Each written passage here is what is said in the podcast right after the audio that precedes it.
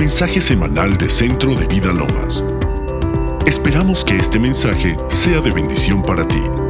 Para más recursos e información, visita centrodevidalomas.org. Sabes, yo creo que en esta mañana va a haber una atmósfera de tanto gozo y de tanta paz que, wow, yo creo que vas a llegar a tu casa embriagado de esa paz. Cuando te vean, ¿dónde estuviste? ¿A dónde fuiste tan temprano a embriagarte? A la iglesia. Wow. Yo creo que el Espíritu Santo te va a llevar hoy de verdad a tu casa con, con esta presencia, con esta unción que está fluyendo en este lugar. Wow. Si tú pudieras estar aquí adelante, lo, lo podrías también sentir, percibir. Wow, son olas de su amor, son olas de su amor que están uy, fluyendo, fluyendo, te, te mueven de un lado a otro. Ese es el amor de Dios. Wow. Gracias Espíritu Santo. Gracias Jesús. Wow. ¿Ya están en tierra? Sí. Perfecto. Wow, gracias Jesús. ¿Cómo va su ayuno? ¿Bien? ¿Bien? ¿Se sienten contentos? Ya estamos por terminar nuestro ayuno el próximo domingo a las seis de la tarde. No te pierdas. Aquí este, este cierre de nuestro ayuno va a estar increíble, increíble, increíble. Y, uh, wow, ¿sabes? Había un misionero uh, que se encontraba ahí en la, en la sabana africana y uh, iba a predicar a un lugar y de repente se encuentra de frente con un león.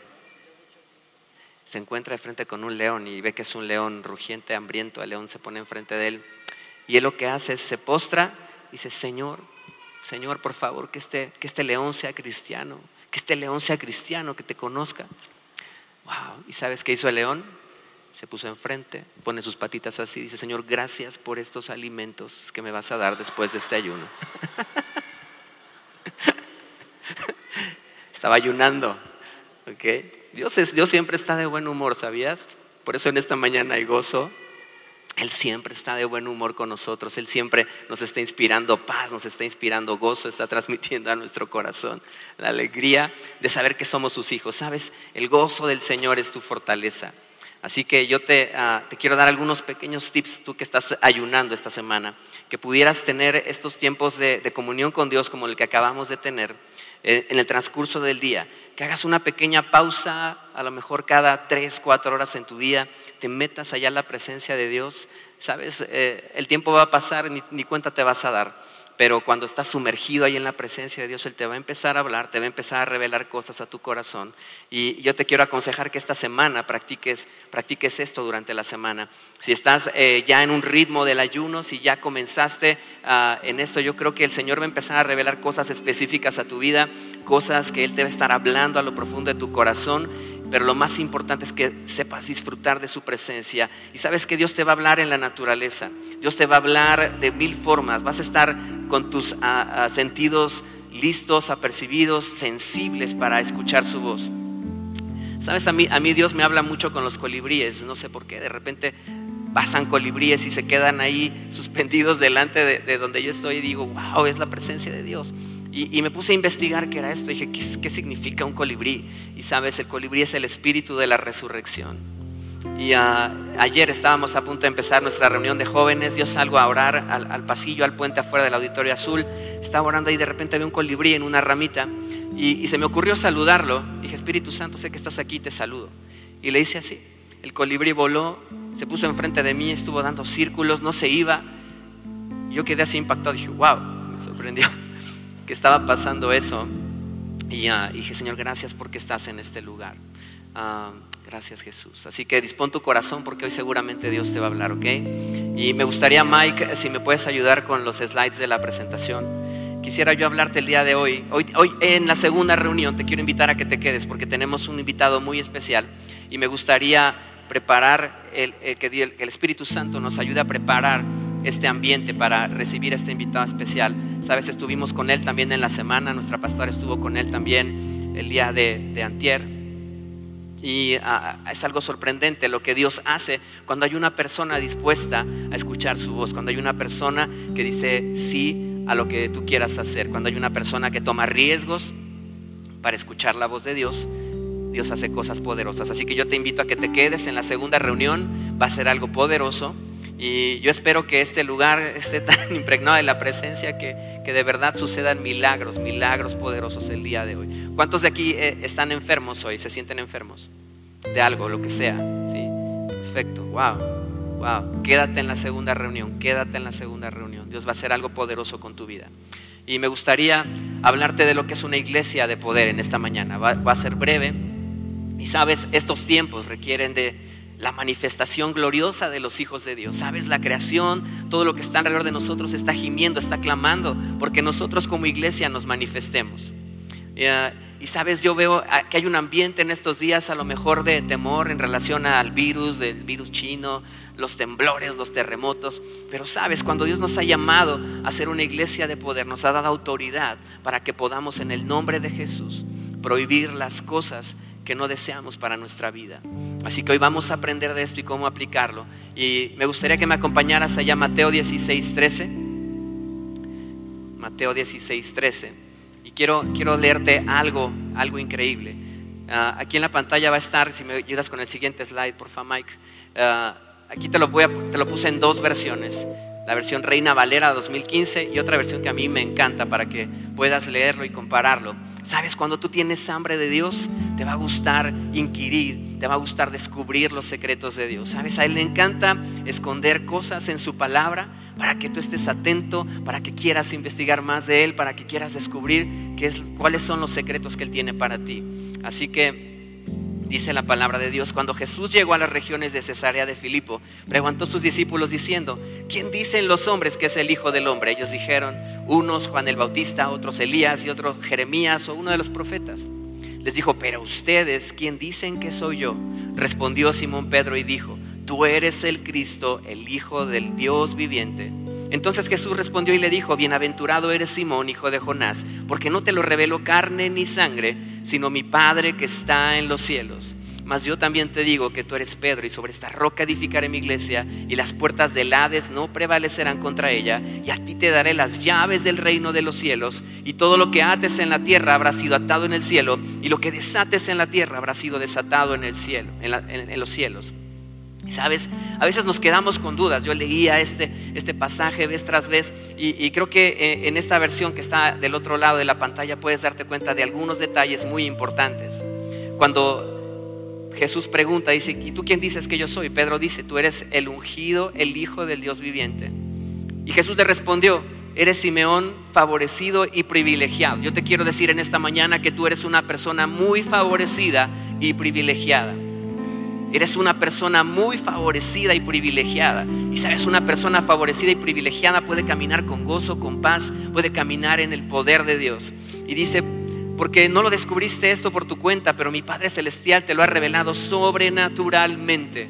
Sabes, nosotros necesitamos ser una iglesia a la cual les sean revelados los secretos del reino de forma sobrenatural. Hemos disfrutado con Alberto Rivera de tiempos increíbles, sobrenaturales, donde el Señor de verdad ha santificado nuestra imaginación, nos ha llevado a lugares de encuentro con Él y sabes, eso es algo sobrenatural, pero no nos podemos quedar nada más en ese lugar y, ah, ah, estuvo muy bonita esa experiencia, no, esa es una invitación de Dios, es una invitación del Espíritu Santo para que vayamos más profundo con Él y descubramos más cosas. Eh, Jesús le decía, te doy el nombre de Pedro, una piedra. Pedro quiere decir piedra. Y esta verdad de quién soy será la base fundamental sobre la cual construiré mi iglesia. Sabes, tradicionalmente pensamos y vemos a Pedro como un amo de llaves, ¿no? Lo vemos con las llaves del reino y todo, pero y pensamos eh, en, la, forma tradicional de la iglesia que, que, las llaves le fueron entregadas a Pedro, pero dice y que Pedro es la cabeza de la iglesia, pero si te das cuenta, Jesús le está diciendo sobre esta revelación de quién soy yo, quién descubrió Pedro que era Jesús, eres Jesús el ungido, el Hijo del Dios viviente. Tú puedes conocer a Jesús, puedes saber de Él, puedes saber que dividió la historia en antes y después de Él, pero sabes, la realidad es que cuando viene una revelación de quién es el Hijo de Dios en tu vida, entonces se desata el poder sobrenatural para los milagros, para los portentos y para las maravillas. Así que le dice sobre esta verdad fundamental es donde construiré mi iglesia, mi asamblea legislativa y te daré las llaves del reino del cielo para prohibir en la tierra lo que está prohibido en el cielo y liberar en la tierra lo que se libera en el cielo. ¿Me ayudas con la siguiente, por favor, Mike? Y quiero ah, llamar tu atención a esta palabra que dice sobre mi iglesia. Y esa palabra en griego es eclesia. Y eclesia significa asamblea legislativa. Me puse a investigar qué era esto y dice, puede conocerse como un senado, un congreso, un parlamento. Es el órgano donde se debaten y aprueban las leyes que rigen una comunidad, ciudad o nación. ¿Sabes? La idea de Jesús, el plan de Dios para nuestra iglesia no era ser un grupo de familias buena onda que vienen un domingo, que son lindos, que son buenas personas. Ay, qué amables son, qué bonitos son los cristianos. ¿Sabes? Dios quiere algo más de su iglesia. Quiere que seamos esa asamblea legislativa en esta tierra. En 2018 en la, Ciudad de México se cambió el nombre de Asamblea Legislativa por Congreso. Pero sabes, nosotros somos esa parte fundamental del reino de los cielos que establece la verdad del reino en esta tierra, en este momento. Y es muy importante que hoy empecemos a, cambiar esta mentalidad que tenemos de, ah, pues la iglesia está padre y todo, pero sabes, cuando vienes a un lugar a recibir de Dios, a recibir revelación, es para que afuera tú puedas testificar y puedas establecer las leyes del reino donde quiera que te mueves. ¿Ok? Eh, en verano pasado estábamos llegando a la ciudad de San Francisco y lo primero que veíamos al entrar a la ciudad eran las banderas del arco iris. Y sabes, yo tenía una mentalidad, y te voy a, voy a ser sincero contigo, yo decía, wow, ah, nos han robado nuestros colores, ¿no? Son los colores del pacto, son los colores del arco iris que Dios puso para hacer un pacto con la humanidad de no destruirla y es un pacto de misericordia. Y entendí que hay dos maneras en las que podemos ver las cosas en la vida. Las podemos ver a través del amor y las podemos ver a través del temor. Cuando tú tienes una visión de temor vas a pensar que el diablo siempre te está robando cosas. Vas a pensar, ah, eso me pertenecía y ahora están utilizando estos colores del arco iris con otro propósito. Pero sabes, dije, Señor, enséñame a ver esta, esta, esta situación a través de tu amor. Ya lo que sucedió es que entendí que cada persona que está colocando, había iglesias cristianas con la bandera del arco iris afuera y decía, ¿qué es esto, Dios? Y el Señor me mostraba algo. Me dice, ¿sabes que ellos no saben? No se están dando cuenta que están declarando mi pacto sobre ellos.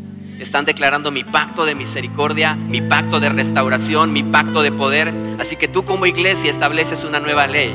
Y cuando veas esa situación dices, Señor, tu pacto sobre ellos, tu pacto sobre ellos tu pacto, Señor, tu amor, tu misericordia, tu gracia para restaurar y para salvar, para sanar y para traer al reino a cada persona que esté dividida, extraviada o perdida.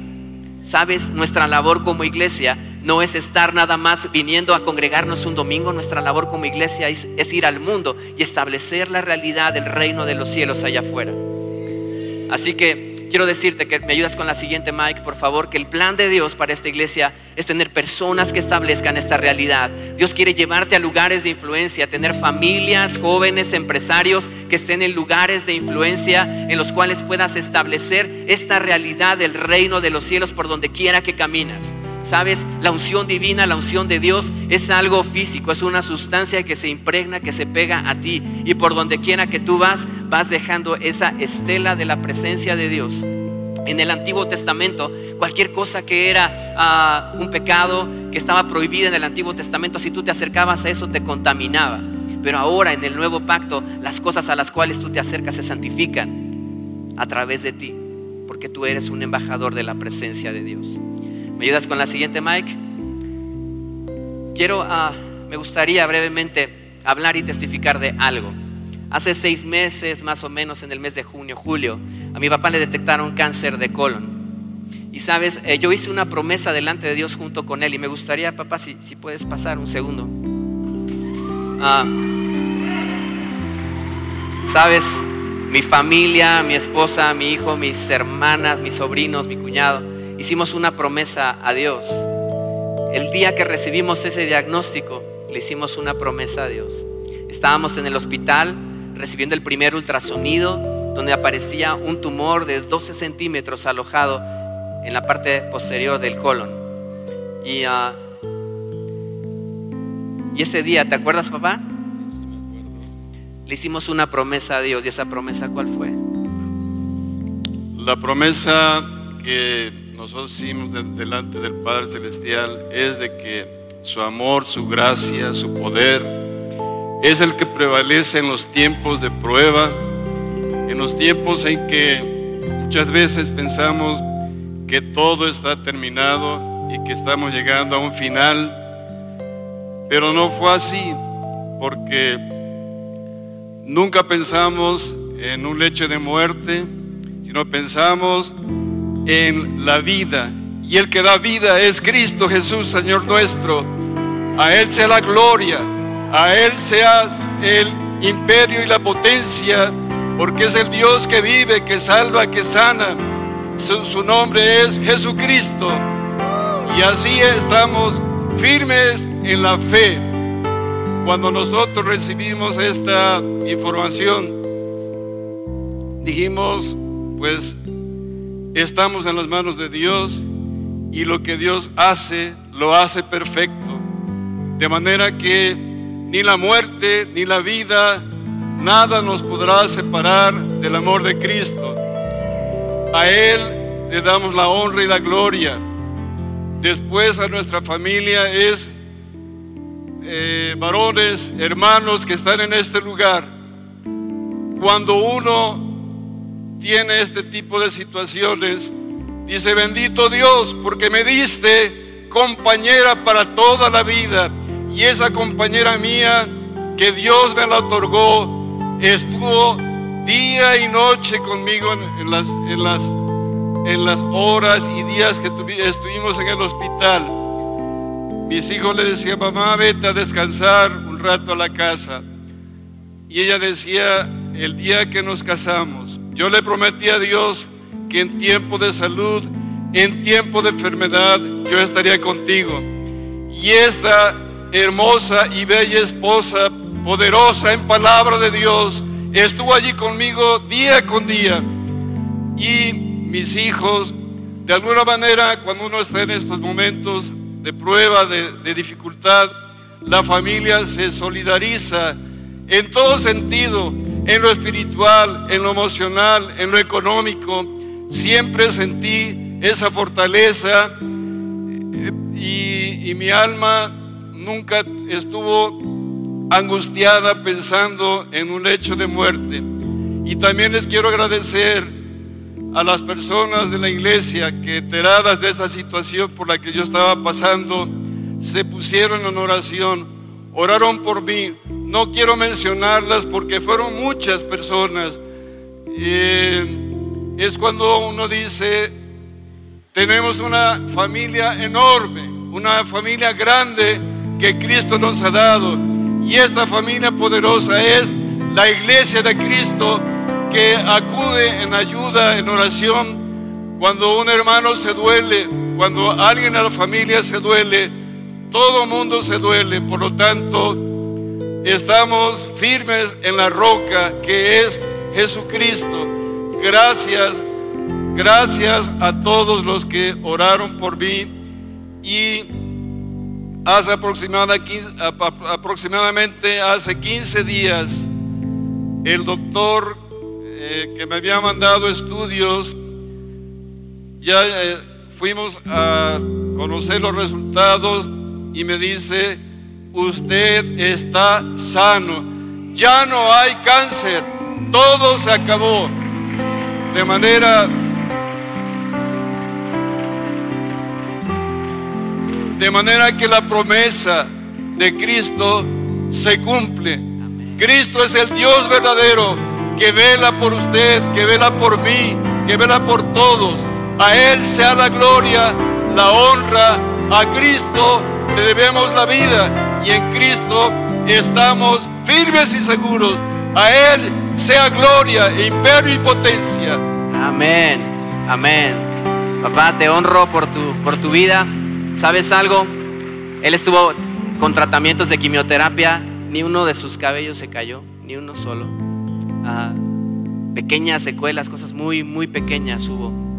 Pero en todo este tiempo vimos la mano de Dios. La mano de Dios es la iglesia de poder es la iglesia, pues sabes, juntos, juntos, todos, juntos, todos logramos que, el Espíritu de Dios se mueva en poder en nuestra vida. Gracias, papá, honro tu vida, te bendigo y declaro años y largura de días en bendición para ti en el nombre de Jesús. Amén. Amén. Amén. Amén. Wow. Y ahora quiero decirte algo. Tal vez tú dices, bueno, ¿por qué no suceden milagros en mi vida? ¿Por qué no me puedo mover en poder? Así que me voy a ir un poco más rápido. ¿Me ayudas, Mike, con la siguiente? ¿Por qué la iglesia no se mueve en poder? Me puedes decir mil cosas. Sabes que el pecado, la incredulidad, hay mil razones por las cuales no, la, iglesia no se puede mover. No se puede mover en este poder. Pero quiero concentrarme en dos cosas muy específicas. Ayúdame con la siguiente, Mike, porfa. Hay algo bien importante que nosotros debemos de cambiar en nuestra mente y es nuestro sistema de creencias. ¿Sabes? Tu sistema de creencias es lo que crees de ti mismo, es lo que crees sobre los demás, es lo que crees sobre la vida. Eso, eso forma junto un sistema que crea un paradigma para ti y es el lente con el que ves la realidad. La Biblia nos dice que nosotros somos hijos de Dios, pero no solamente somos hijos, somos herederos y somos coherederos junto con Cristo. Jesús dijo, la gloria que he recibido de ti, Padre, yo se las doy a ellos para que tú puedas vivir en esta realidad. Y sabes, cuando en tu mente hay un paradigma que te, que te dice, sabes que Dios no es tan bueno conmigo, ese milagro que pasó en la vida de este hombre no puede suceder conmigo, entonces es cuando en tu sistema de creencias algo tiene que cambiar y tienes que empezar a entender la realidad de lo que es Jesús en ti. ¿Sabes? Pero es bien importante que para que esto funcione haya una revelación en tu vida. Así como lo acabamos de leer, Pedro tuvo una revelación y esa revelación únicamente viene a través del Espíritu Santo. Tú puedes tener la información aquí en tu mente, puedes tener la información en tu alma, pero si eso no baja tu espíritu, no se convierte en una realidad en ti, es porque necesitas una revelación. Y sabes, revelación significa quitar el velo. Cuando el velo se cae, entonces entra el Espíritu de Dios y esa realidad se impregna en tu espíritu de modo que empieza a formar parte de ti. Tú eres, tú eres la esencia de Dios, tú eres la gloria de Dios en esta tierra. La gloria de Dios es la presencia manifiesta de Él moviéndose en todas las esferas de nuestra vida. Sabes, ese día que teníamos ese expediente, nosotros hicimos algo. Estábamos en el hospital, nos pusimos a danzar, llamé a mi hijo, y le dije, estamos aquí en la sala de espera, no me importa, porque yo voy hoy a declarar la salud de mi papá.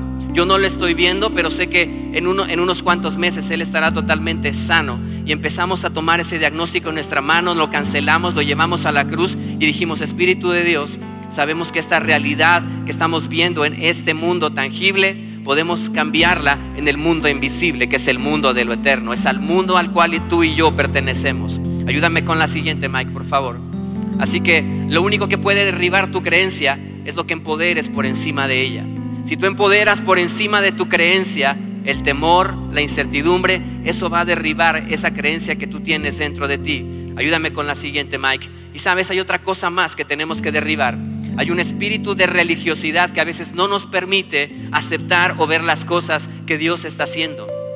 Y aquí hay una lista de varias cosas que tú puedes identificar y decir, hay en mí hay un espíritu de religiosidad, estoy deteniendo el mover del espíritu en mi vida por mis ideas, por mis pensamientos, por una mala creencia dentro de mí, estoy limitando el poder de Dios, estoy criticando a otros que se mueven en el poder de Dios solamente porque a mí no me parece, ay, qué ridículos se ven ahí tirados, riéndose, emborrachándose. Sabes, yo era una de esas personas. Me daba miedo, me daba temor el poder estar en un lugar y, hacer el oso, hacer el ridículo, estar tirado, riéndome, emborrachándome de la presencia.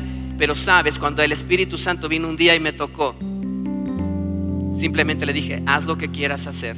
Rompe todos mis paradigmas. Hoy quiero que esta creencia que yo tengo de que tú eres mi Salvador se convierta en una verdadera revelación dentro de mí. Y en ese momento el Espíritu Santo comenzó a actuar.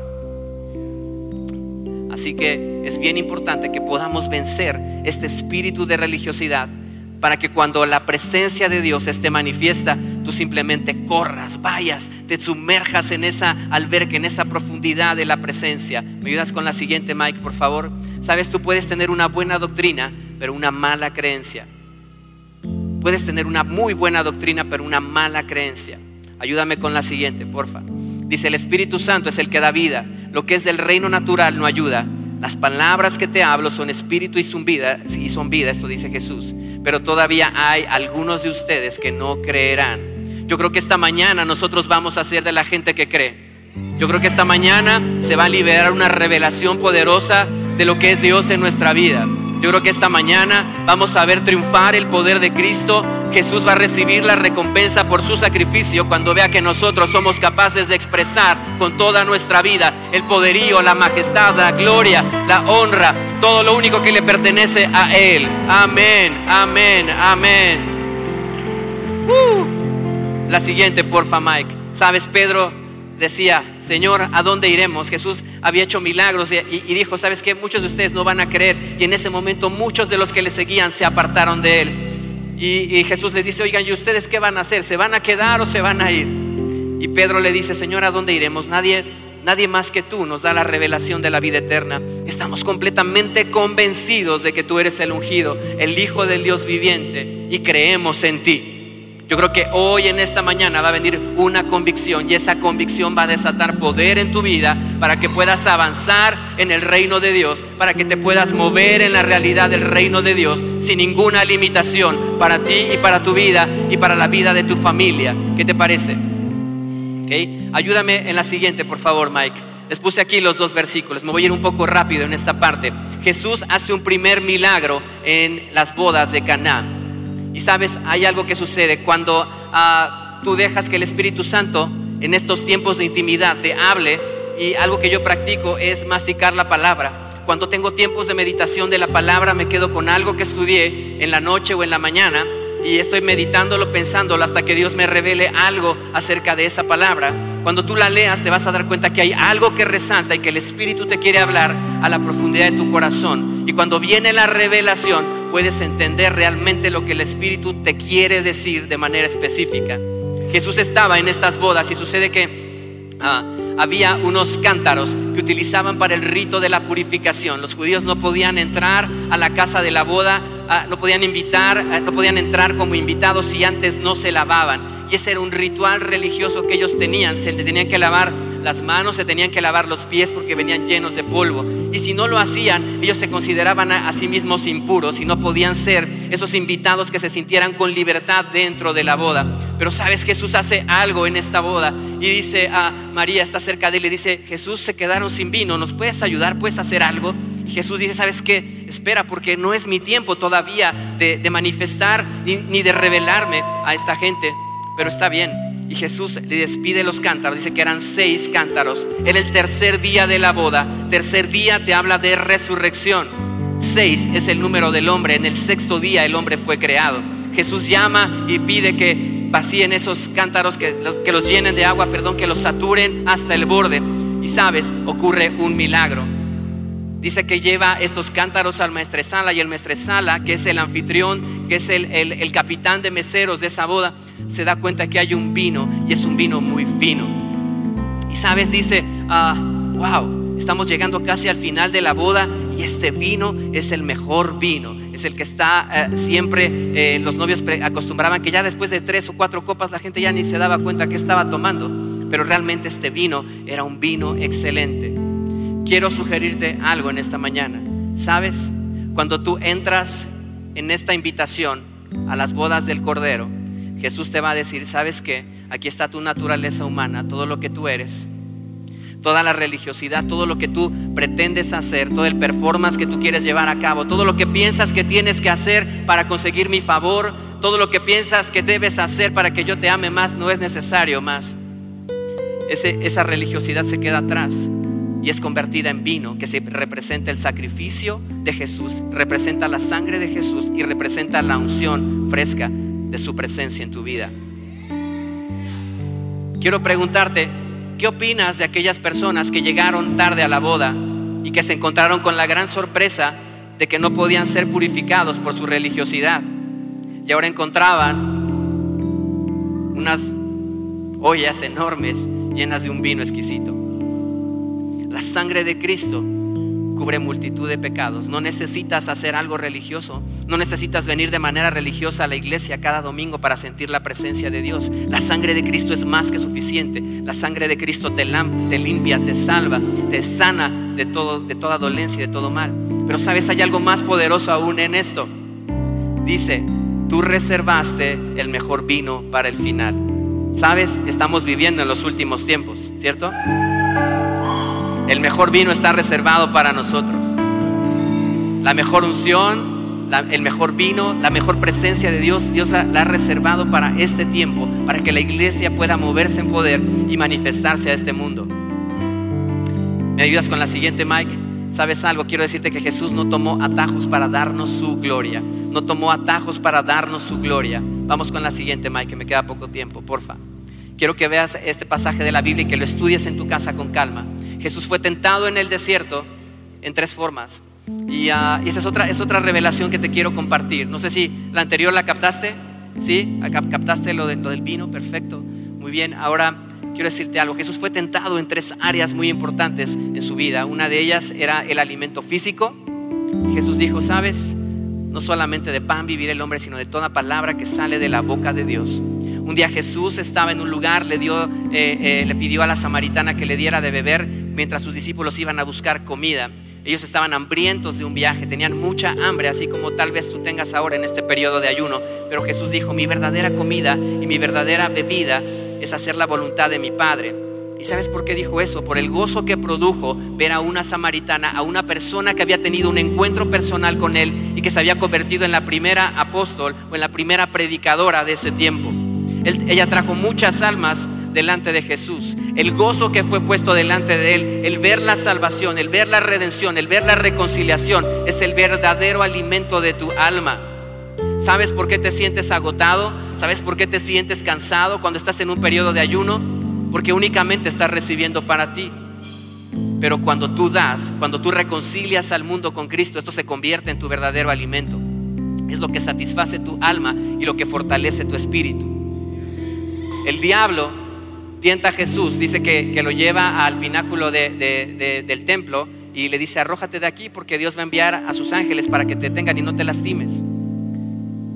Y en otra, en otra de las tentaciones dije, qué, curioso, ¿por qué si la Biblia dice en Salmos que de Dios es la, es la tierra y su plenitud y todos los que en ella habitan?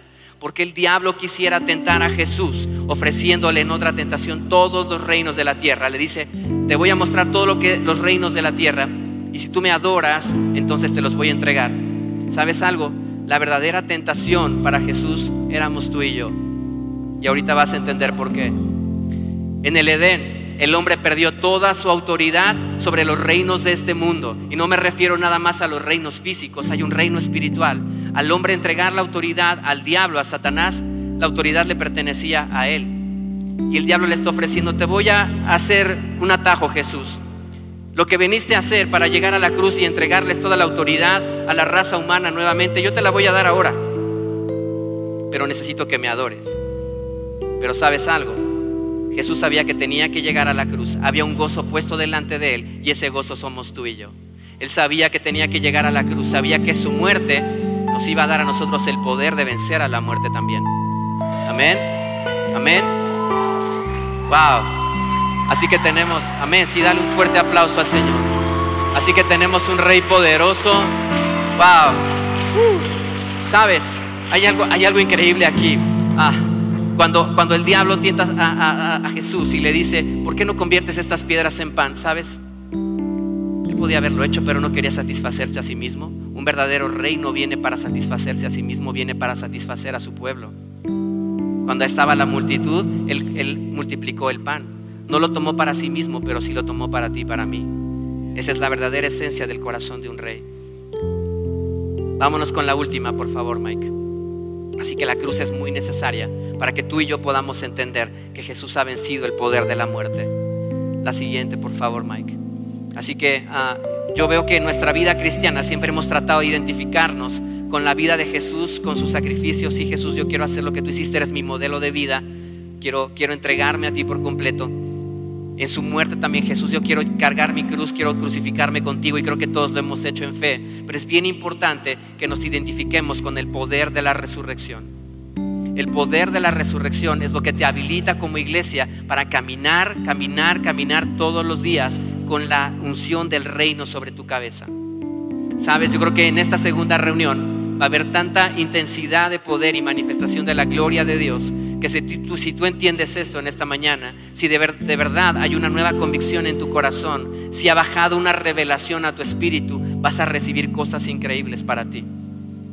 Así que ah, me gustaría pedirle a nuestros líderes que están aquí, si son tan amables, Pastora Pili, y más si están aquí, y los jóvenes, quisiéramos ah, impartir sobre ustedes algo, pero yo quiero pedirte algo, ah, que te sueltes el pelo hoy, en esta mañana. Que no te dé vergüenza, que no te dé pena. Sabes, si estuviéramos aquí teniendo un, ah, un gran festín, un gran banquete y fuera gratis, yo creo que todos nos acercaríamos a la mesa, ¿verdad? Y no tendrían que decirnos dos veces, ven para recibir. Así que hoy me, gustaría que pudiéramos impartir de lo que hemos recibido del Espíritu Santo. Y ah, el día de la oración en la semana hicimos algo bien loco, hicimos un túnel de fuego. Y un túnel de, ¿Cuántos han estado en un túnel de fuego antes? ¿No saben qué es? ¿Ok? Los demás les voy a explicar qué es. Nos ponemos los líderes aquí y vamos a orar por ustedes. Ustedes van a pasar en medio de nosotros. Y sabes, el toque de la presencia de Dios yo creo que va a ser tan poderoso que va a sacudir tu vida. Va a sacudir tus entrañas, todo tu ser. Y puedes pasar aquí en medio y sabes, oh Dios va a hacer algo poderoso en ti. Tal vez tú nunca hayas recibido el gozo del Espíritu Santo. Y a lo mejor es la primera vez hoy en tu vida que lo recibas. A lo mejor tú nunca habías ah, sentido embriagarte de la presencia de Dios. Pero qué padre que en este lugar hoy podamos estar embriagados y que cuando llegue nuestro invitado estemos en el piso. ¿Ok? ¿Cómo funciona? Vamos a pasar de este lado. Por favor, si son tan amables, levanta tu mano, Iris. Y por ahí van a empezar a circular por ese pasillo. Van a pasar por aquí en medio. Y todos los que estamos aquí vamos a orar por ustedes. Vamos a orar por ustedes, bendecirlos, liberar el gozo, la presencia de Dios en sus vidas. Y sabes, esto, esto es algo que representa que la iglesia es una iglesia de poder. Tú no necesitas un hombre, una persona, alguien que esté orando por ti, porque tú cargas y tú portas la misma presencia de Dios en tu vida. Así que si tú necesitas de Dios, ven y mientras la alabanza está acompañándonos, vamos a, vamos a pasar por este túnel. Si gustan empezar por ahí, donde están Arel y Monse, y ah, tal vez reciban ustedes alguna palabra de parte de Dios, tal vez reciban algo en su oído, en su corazón, y es algo que Dios te está diciendo, que te está hablando a ti. Así que comencemos. Gracias Espíritu Santo. Pueden comenzar a pasar, Señor, así es tan amable. Gracias Espíritu Santo por tu presencia. Gracias Jesús. Gracias Jesús. Te honramos, Señor. Padre, declaramos hoy, Señor, tu gracia, que viene el vino de tu Espíritu, Señor, sobre cada persona que está en este lugar. Hoy, Señor, declaramos que tu gracia y tu poder se manifiestan, Señor. Hoy, Señor, bebemos de ti, bebemos de ti. Dile, Espíritu Santo, yo quiero beber hoy de ti. Yo quiero dejar atrás mis paradigmas. Quiero que tu presencia sea revelada a mi vida, Señor. Yo quiero vivir una vida de poder. Ya me cansé de llevar un cristianismo religioso. Ya me cansé de llevar un, un cristianismo de fin de semana un cristianismo de domingo. Padre, yo quiero vivir de verdad en tu poder, Señor. Que donde yo me mueva, Señor, se mueva tu presencia junto conmigo. Que donde yo esté, Señor, vaya tu gracia y tu paz, Señor, rodeando mi vida en el nombre de Jesús. Sí, Señor, llénanos más, llénanos más de tu presencia, llénanos más de tu presencia. Sí, Jesús, sí, Señor. Si tú no has recibido el Espíritu Santo, en el nombre de Jesús, recibe el Espíritu Santo. Recibe el Espíritu Santo, recíbelo, recíbelo. Tal vez comiences a hablar en lenguas, tal vez te sientas borracho, mareado ahí, no sé qué vaya a pasar contigo, pero es la presencia de Dios en ti. Sí, Jesús, te amamos, Señor, te amamos, Jesús, te amamos, Señor, te amamos, Jesús. Sí, Señor, amén. Te amamos, Jesús.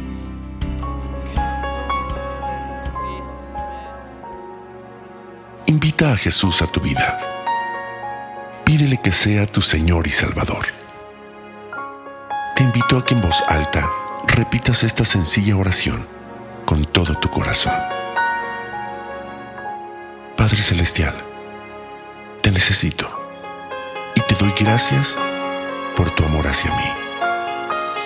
Gracias por enviar a tu Hijo Jesucristo a morir en la cruz para salvarme y perdonar mis pecados. Reconozco que he sido pecador y que cada uno de mis pecados ha sido una ofensa a tu persona, un acto de rebeldía y desobediencia a ti. Me arrepiento de todos ellos y te pido que me limpies con la sangre de Cristo. Hoy me vuelvo a ti de todo corazón. Te pido que entres a mi vida y me hagas tu hijo. Señor Jesús, hoy te entrego mi vida y te acepto como mi Señor y mi Salvador, creyendo que Dios te resucitó de los muertos para darme la vida eterna. Señor, dame una nueva vida y envía a tu Espíritu Santo a morar dentro de mí para conocerte, amarte y servirte. Te doy gracias en el nombre de Jesús. Amén.